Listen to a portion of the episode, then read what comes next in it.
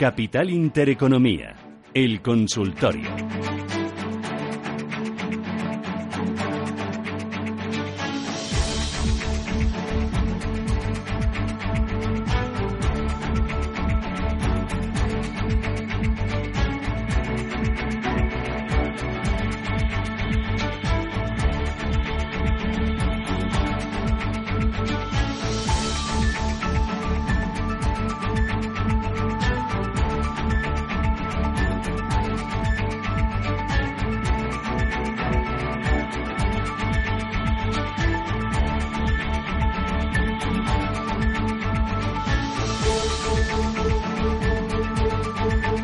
Arranca el consultorio Bolsa Española. Roberto Moro, ¿qué tal, Roberto? ¿Cómo vas? Hola, buenos días. Razonablemente bien. Razonablemente encantado de vivir en Madrid. ah, sí, ¿por qué? Eh, A ver, cuéntame. A ver, a ver. Porque han cortado la calle esta y me he tenido Ah. que ir a aparcar a casa Bueno, Cristo. Bueno, Como- me lo vas a tener que decir que cada vez que salgo yo enfrente a tomarme mi cafecito, que yo antes cruzaba la calle, paso de peatones, todo directo, ahora me tengo que dar una vuelta Bueno. con el café, con la cucharilla y con la sacarina, que bueno, y, y con los tacones, que eso no te quiero ni No, no, contar, que- ¿eh? que- ¿Cómo va? Qué ganas del día sea poner bombas. Eh, Esto es un eufemismo, ¿eh? Oh. No, no- vayamos, a dar, no vayamos a dar ideas, pero... Me han taladrado toda la calle. ¿Qué te parece? Uf, no, no, ya- Bueno, pero ha eh, llegado a tiempo, así, ¿eh? juego por el canto un duro. Oye, cuéntame, IBEX 35, 10.700 para cuándo? Pues no lo sé. ¿Cómo que no? A ver. El, a ver, el Eurostox y el CAC 40, por ejemplo, llevan nueve jornadas con la de hoy 10, moviéndose en el rango de un 1%. O sea, esto es una lateralidad brutal. Incapaces de seguir la evolución de los índices americanos, básicamente lastrados por, el, por la fortaleza del euro. Eh, y sobre todo por la incapacidad también del, del índice sectorial bancario europeo de romper sus resistencias de referencia. Eh, las ha vuelto a atacar durante tres, cuatro jornadas y ha tirado para abajo, ¿no? Aunque es verdad que esta vez no ha tirado para abajo con la violencia con que anteriormente lo, lo hacía. Pero esto, unido a que el sector de telecos está de capa caída, no hay más que ver la evolución y el aspecto técnico que presentan eh, títulos como Orange, Deutsche Telekom, KPN, la propia Telefónica, y así desde luego pues no se sube. Así que casi casi de momento lo que tenemos que darnos por, eh, por satisfechos es con la situación actual y casi rezar para que los índices norteamericanos sigan como están, ya que no somos capaces de seguir su estela, al menos que no empeoren la situación. Eh, te voy a pedir eh, valores eh, para tomar posiciones. En renta variable, en Bolsa Española, ¿algo hay? Muy poquito. Yo bueno, en, deme ese- dame ese poquito. en renta variable española, pues a ver, pues, eh, Europac, Uf, eh, Amadeus, eh, Acciona parece que quiere reaccionar un poco, eh, Mafre dentro del sector es probable el que mejor aspecto tiene y especial cuidado con Arcelor a estos niveles y mucho más después de, del, eh, res- de conocer el resultado de Alcoa ayer, eh, que cayó un 7%, y, y mucho cuidado también con Repsol a estos niveles muy próximo a máximos históricos. La historia nos demuestra que cada vez que toca esos niveles se mete un guantazo de espanto. así que Yo- cuidado yo, con yo no Repsol y sé si volverá a suceder, pero desde luego con las posiciones largas yo tendría mucho cuidado. Nueve minutos, llegamos a las diez. Estamos a tope, ¿no? A tope. 91533 1851. Ricardo de Valencia, buenos días. Eh, hola, buenos días. Eh, Eh, dígame, eh, Ricardo. Quería preguntar por el petróleo. Eh, compré 25.000 euros y les llevo ganados 2.300. Entonces, como veo que se está parando un poco, era por a ver qué opinaba Roberto. Muy bien. También quería preguntar por Bayer y que lo tengo también comprado Sí. hace un tiempo y, y está ahí que ni sube ni baja, estoy perdiendo sete- 70 euros, o sea, un poquito, pero bueno, estoy ahí. Y luego Ferrovial, que esta mañana os he oído que se iba a desplomar y bueno, de momento he entrado en corto, pero de momento no, no baja más, Vale. entonces le estoy perdiendo 60 euros a, a, quin- a 5.000. Muy bien, Eso le todo, contamos, ¿eh? gracias. Vale, gracias. Eh, antes de ir con este oyente, me interesa mucho lo de Ferrovial. Vamos a contestar a la oyente anterior, que hablaba, entre otros, de Farmamar y había otro más, ¿verdad? Eh, in- eh, nos ha preguntado por tres, Telefónica, Inditex Vale, y y Farmamar. Farmamar. Vamos rápidamente Sí, porque con ello. me dicen que se está echando humo la centralita. Sí. A ver, eh, Telefónica, pues lo- ya lo hemos comentado al principio, sigue muy bajista. Y cuidado con la zona de 8-10. Si la pierde es que prácticamente no tiene, puede no tener freno, porque ya también se ha ido por debajo del 0,6-18% de Fibonacci a las últimas subidas, tanto la que comenzó en noviembre, diciembre de 2016, como la que comenzó en junio del mismo año, con lo cual muy peligroso y, e insisto, para mí el último nivel que permite mantenerlas es 8-10. Inditex eh, ha perdido desde hace tiempo ese buen aspecto que, venía caracterizando a, a, esta acción históricamente, perdón, y sobre todo ha perdido niveles de soporte muy muy importantes en la zona de 9, de 29. Yo no sé, evidentemente nunca lo sé dónde se va a parar, pero tiene toda la pinta de, de una u otra manera, es decir, sea lo que sea que hagan los mercados, de ir a buscar la zona de 26, con lo cual pues que cada uno eh, obre en consecuencia, ¿no? Vamos, en base a este escenario, que es el que me parece más probable, no porque se vaya necesariamente a producir, ¿no? Y en el caso de Farmamar creo que todavía sigue en proceso de, de subasta, ¿no? ¿no? No ha abierto todavía. No, eh, está ahí. oye, me interesa del otro oyente. primero, Ferrovial se ha puesto corto. ¿Ha hecho bien? ¿Cierra la posición? ¿Cómo lo ves? Bueno, eh, depende cuando se haya puesto corto. Si lo ha hecho bueno, dice que estaba perdiendo. Sí, lo ha hecho hoy mismo. Pero quizás un poco tarde, no bueno, sé. A, a, mi entender, todo lo que era estar por encima, por, perdón, por debajo de 19, sí podía facilitar la apertura de posiciones cortas o al menos cierre de los largos.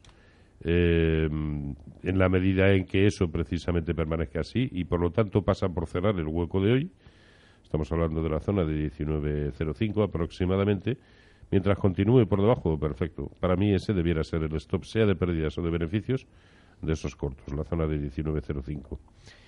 Y no sé, que nos preguntaba. Ah, el petróleo, ¿verdad? Eh, el petróleo, y también Bayer, decía. Yo aquí en el petróleo establecería como stop, y dado que además lo tiene en precio, o no me no recuerdo si ha dicho que estaba ganando dinero, yo aquí el stop lo establecería en 62.35. En su momento, y hablamos de eh, de la primavera de 2015 fue una tremenda resistencia, eh, que además, eh, al no poder con ella, derivó en las últimas y grandes caídas, luego pasa a convertirse en un excelente soporte, ¿no? De todas maneras, si, si hablamos más de medio, bueno, corto, casi medio plazo, para mí el lado natural del petróleo sigue siendo el alcista, ya me lo parecía desde el momento en que rompió por encima de 55, y lo hemos comentado aquí en bastantes ocasiones, Ahora su siguiente objetivo debiera ser la zona, la zona de 67.15 y en última instancia 76.90, con lo cual para mí eh, sigue siendo un subyacente alcista, pero esa posición yo la limitaría a 62.35. Y por último, eh, era Bayer, ¿verdad? Sí. Bueno, Bayer no acaba de hacer grandes cosas eh, y casi, casi en los últimos tiempos debemos suspirar porque aguante la tremenda zona de soporte eh, que tiene en los entornos de 102, sí, y lo tenemos en 103.90. No tiene buen aspecto, pero bueno, al fin y al cabo sí es de mucha contundencia ese soporte. Así que si aguanta, bueno, puede, en función de lo que hagan los mercados, protagonizar algún rebote eh, de consideración, pero en plan rebote nada más. Eh, Jesús, ¿qué tal? Buenos días. Hola, buenos días. ¿De dónde llama usted, Jesús? a ver, mira, quería preguntar por Europa, que están con bastantes plusvalías. Vale. Y no sé qué hacer con ella, a dónde tiene el techo, y por Merlin Properties. Merlin Properties. ¿Y me llama de dónde? Desde Toledo. Desde Toledo. Gracias, Jesús. Sí, adiós. Eh, Europac me has dicho antes que te gusta. Sí, a mí sí. Dentro ¿Lo, del, ¿Lo aguantarías? Dentro del mercado continuo. Y además, como dice que las tienen fuertes plusvalías, yo creo que aquí el, el stop de beneficios es la zona de 12. Mientras esté por encima de 12, yo desde luego eh, mantendría y en la medida en que lógicamente se vaya por, por encima, eh, pues ir dinamizando ese stop de beneficios. El siguiente, y, y, no sabemos lo que va a suceder dentro de nada, el siguiente debiera pasar, si sigue al alza, por respetar niveles de 12.30. Vale. Y... y... era Europac y el otro cuál ha dicho. Ay, que no lo he apuntado. que no lo he apuntado.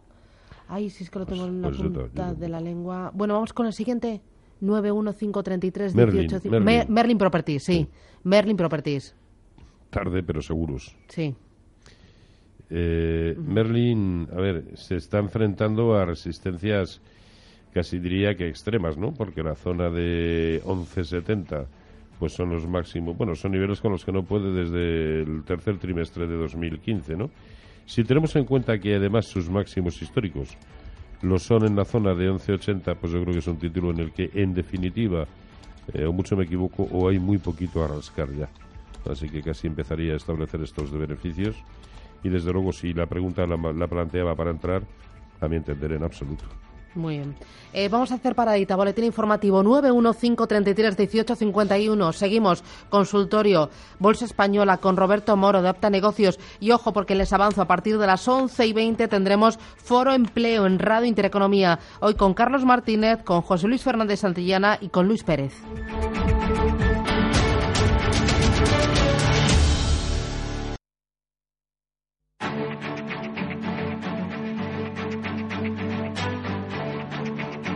Capital Intereconomía, el consultorio.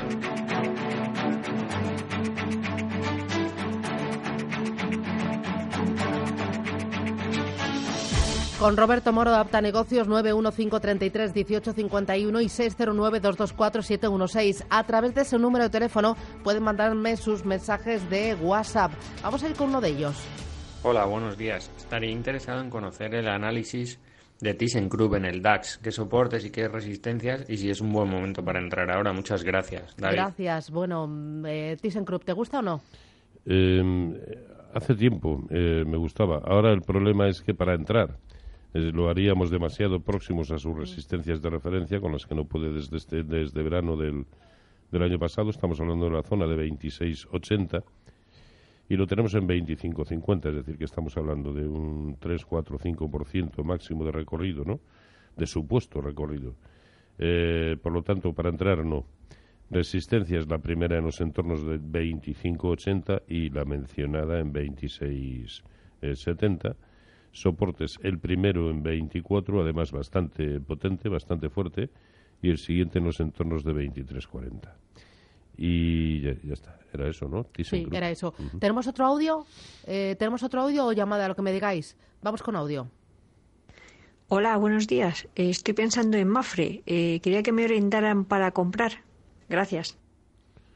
Sí, ya he comentado antes, este puede ser buen momento, ¿no? acaba de superar una resistencia importante en 2.80 y ese es el stop loss. Sí. 2.80. Mientras aguante por encima, perfecto. Vale. otro oyente, está Bárbara, nuestra productora, llamándoles como loca. Se llama Rubén de Barcelona. Rubén, buenos, días. Sí, dígame. Nada, en primer lugar también lamentarme como Roberto de que cuando los americanos bajan nosotros también, pero cuando ellos suben nosotros nos quedamos ahí mirando. Bueno, yendo a valores concretos, eh, en principio eran Bayer y SAP, ya un otro oyente preguntó por, por Bayer, entonces solamente me queda esta empresa alemana, la SAP. A ver qué opina de su aspecto técnico. Muy bien. A ver, ¿qué opinas? Em, a ver, desde que alcanzó la zona de 100, que por otro lado son sus máximos históricos, eh, ha cometido un proceso de consolidación que lo ha llevado a tener casi casi perfecta una secuencia de máximos y mínimos relativos decrecientes y así, como sabemos, pues no se sube, ¿no? Eh, es más, por añadidura, el día mm, concretamente 11 de enero nos dejó un tremendo hueco a la baja, con origen en 94.50 y digamos que para recuperar la neutralidad en el medio en el corto sí bueno en el medio plazo ese es el nivel no 94.50 eh, si contemplamos el largo plazo sin duda sigue alcista pero el aspecto de corto y de medio se ha deteriorado lo suficiente como para eh, no a mí al menos no me parecen ya atractivas las entradas en este en este título ¿no? así que pues mm, si ya está dentro eh, que vigile y muy bien la zona de 90 es un soportazo eh, pero si lo si la pregunta era para entrar yo yo no lo haría muy bien otro audio de WhatsApp Buenos días, Susana. Soy Adam. me encanta su programa. Escucho todos los mañanas. Eh, tengo una acción comprada ayer eh, que es eh, Tubos Reunidos. Eh, a ver qué opináis de esta acción, si tiene futuro o mejor venderlo ya directamente. Gracias y buen fin de semana. Gracias. A ver, Roberto. Hombre, dice que compró ayer. Mm. a ver, bueno, estar inquieto. Sí, sí, sí es bueno, ¿no? Pero, a ver, la secuencia que trae, que trae también es de máximos decrecientes. por lo tanto, eh, fea. Mm, es más, plantea un soporte en los entornos de 0,82 que si lo pierde en precios de cierre, aunque también tiene otro, bueno, el de 0,80, no, sé, si es que en precios de cierre es 0,82. Por lo tanto, y dada que esa además era su pregunta, yo no me, no me lo pensaría mucho. No tiene buen aspecto. Eh, y si pierde 0,82 probablemente empeorará, así que para qué vamos a estar mm. ahí. Muy bien. Eh, vamos con otro oyente, 915331851. Capital Intereconomía, consultorio de bolsa con Roberto Moro. Lo tenemos, se llama un audio, un audio. Hola, buenos días. Soy Antonio de Barcelona. Quisiera preguntarle al analista si ve conveniente entrar en BME y mm, precios para entrar. Muchas gracias. Bueno, bueno, has visto, eh, esto de los audios es que te lo facilita, das una teclita, lo mandas y ya está. A ver, veme. Si es bueno entrar. Mm, lleva un rebote importante desde que comenzó a girarse en la zona de 25, que por cierto además lo hizo dejándonos una pauta más que evidente. Eh, era un Arami alcista.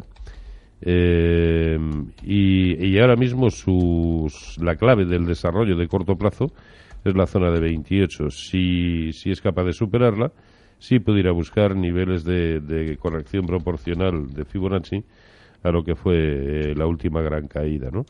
Esa zona de 28 también se corresponde más o menos con el 0.382 precisamente de Fibonacci, así que si la supera eh, probablemente iría a buscar niveles de 28.60 y 29.50. Pero hasta que no esté por encima de 28 yo no me plantearía entradas. Muy bien. Enseguida vamos a hablar con Ana Rivero de Santander Management para ver la semana que viene dónde van a estar las claves. Eh, se lo avanzo. Vamos a tener desayunos capital. Vamos a hablar con Marian Pérez Camino de Ambank España. Pero antes, otro de los oyentes. Nos queda tiempo para dos, tres llamadas. ¿Cómo me has dicho que se llama? Pedro. Pedro, buenos días.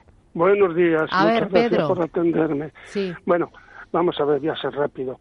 Eh, ¿Cómo ve el futuro de Citigroup y actualmente cómo están las acciones? de La bolsa americana. Vale. Eso. Luego, luego para invertir a medio plazo, ¿qué me recomienda? ¿Automóviles, Gestan, C Automotive o inmobiliarias, Hispanio y alguna otra? Muy bien. Gracias por la pregunta. A ustedes, buenas tardes, buenos días. Empezamos por el valor americano. Citigroup, muy bien. A mí uno de los que más me gusta en el mercado americano. Al igual que en el momento actual, Bank of America, sobre todo este último, eh, tiene un aspecto un poco más limpio, pero es que debemos pensar que el recorrido potencial de Citigroup es tan brutal que a poco que le dé por ir a buscar algunas de sus resistencias de referencia, los recorridos son muy ambiciosos. De hecho, el siguiente lo plantea en los entornos de 89, 60 y está ahora mismo en 77, 39, o sea que para mí una de las, eh, de las mejores opciones ahora mismo dentro del mercado americano. El nivel que no debería perder eh, una vez tomada la posición, en la zona de 75, que es uno de los huecos que nos ha dejado en el discurrir alcista. En cuanto a posiciones de medio plazo, yo no tomaría ninguna. Eh, lo he comentado en muchas ocasiones. ¿Por qué? a ver, no es un horizonte que me agrade, en el que me agrade mover, sobre todo en base a análisis técnico, pero en esta ocasión, más que nada, eh, por el escenario general que yo manejo para el conjunto de este año, ¿no? en el que a partir del, del primer trimestre preveo caídas muy importantes. Luego no creo que, que debamos con ese horizonte tomar ninguna posición larga. Que de momento es para aprovechar aquello que está en tendencia y son meses ya diciendo lo que había que estar en, los, en el mercado americano sobre todo. Sí, de hecho de momento sigue siendo así. Pero con horizonte de medio plazo yo no lo veo. Rafael, ¿qué tal? Buenos días. Buenos días. Dígame. Pues eh, quería preguntarle al experto por Amper, puesto que han, han sacado una ampliación de capital no liberada y quería que me diera su opinión. Muy bien, gracias. Eh, no me cuelguen, que tengo... Vale, porque lo que quiere es si, si acude o no acude a la ampliación. Correcto. Vale. Eh, Roberto, ¿qué le aconsejas? Yo no, yo no veo ningún motivo para aumentar posición de una u otra manera en Amper. Eh, tiene que empezar a romper resistencias. Hasta ahora lo que tiene es que de hecho todo lo que tiene prácticamente son resistencias. ¿no? Eh, incluso vigilaría muy bien la zona de 0,19. Eh, 0, sí, 0,19 clavado en precios de cierre o mm, le daría margen hasta 0,1830 como una auténtica barbaridad porque de momento no hace nada y el aspecto de en absoluto es alcista, por lo tanto no veo ningún motivo para incrementar posiciones por una u otra vía, no, yo no lo haría. Vale. Eh, ¿Nos quedaba algo de pregunta o no? Creo que no, ¿no? Era Amper mm, por lo que preguntaba. Eh, oye, eh, el otro oyente es que no sé si me he perdido. Había preguntado por Hispania, por Gestam, por CIA Automotive, eh, si tomaba posiciones. Sí, pero era, era todo orientado a lo mismo, al medio plazo, por eso... Sí, y entonces medio plazo nada. yo no, yo desde luego no. ¿A qué llamas tu medio plazo? Oh, gran pregunta. Antes los manuales antiguos nos decían pues que era Seis entre, meses, ¿no? entre tres y nueve meses, más o menos. Eh, pero es que antes lo que se desarrollaba en nueve meses se desarrolla ahora en 20 días, ¿no? ¿Cabe considerar un 20 días como medio plazo? Pues en buena lógica no. Pero desde luego los parámetros antiguos han quedado obsoletos, ¿no? Porque los hábitos de los inversores también, sobre todo los de las manos fuertes, han cambiado mucho. Eh, eh, durante estas últimas semanas hemos digerido resultados empresariales en Estados Unidos. Están siendo buenos y gusta también lo que van diciendo del efecto de la reforma fiscal de Donald Trump en sus cuentas. Eso está claro. Además es que, bueno, como sabes, eh, ya llevábamos un, año y largo desde que eligieron a, Trump. Eh, pues eh, con esta expectativa del impulso fiscal, pues al final cuando se ha aprobado hace pocos meses la reforma, bueno, pues ahora mismo lo que hay que ver es eso, ¿no? Lo que hay que ver es que sean las propias empresas las que te estén impulsando ese, ese crecimiento y sí que parece que todas en general, vamos, la mayoría de las que van publicando nos, nos cuentan que sí, que va a haber, que va a haber ese, que se va a notar ese, ese mayor impulso y por lo tanto, bueno, pues un motivo más para que, esté la bolsa americana como está de, tranquila, ¿no? Pues fantástico, Ana, gracias, feliz fin de semana. Gracias, hasta luego. Agustín, ¿qué tal? Buenos días. Muy buenos días para todos, ¿eh? para todo el equipo y para todos los oyentes. Cuéntame. Por favor, sí, para el señor Moro, a ver qué opina de Melía y de Talgo las tengo compradas y pierdo bastante. Gracias. Melia Hidalgo, gracias. ¿Mantiene o vende? Dice que pierde bastante. Melia, cada vez que hablo de este título lo, repito y, mm. no, doy ni una en este título, más allá de lo que pueda opinar cada cual, de que nunca doy ni una en este es histórico. Eh, no puede con la resistencia que tienen los entornos de 12 y, esa es, un, es una nota importante, ¿no? Porque en su momento fue muy fuerte resistencia, fue también importante soporte. La clave del desarrollo es esa, ¿no? Precisamente la zona de 12.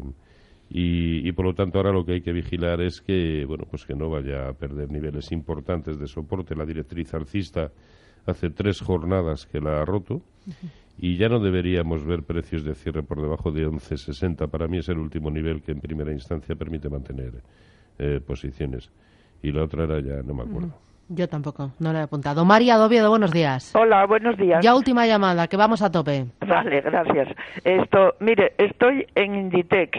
Eh, no sé si esperar a resultados o vender y cambiarme, pues, o a una automovilística o al Citigroup. Quería que me aconsejara don Roberto Moro. Y también tengo tubos reunidos y, que, qué opina de cambiarlos por Escentis.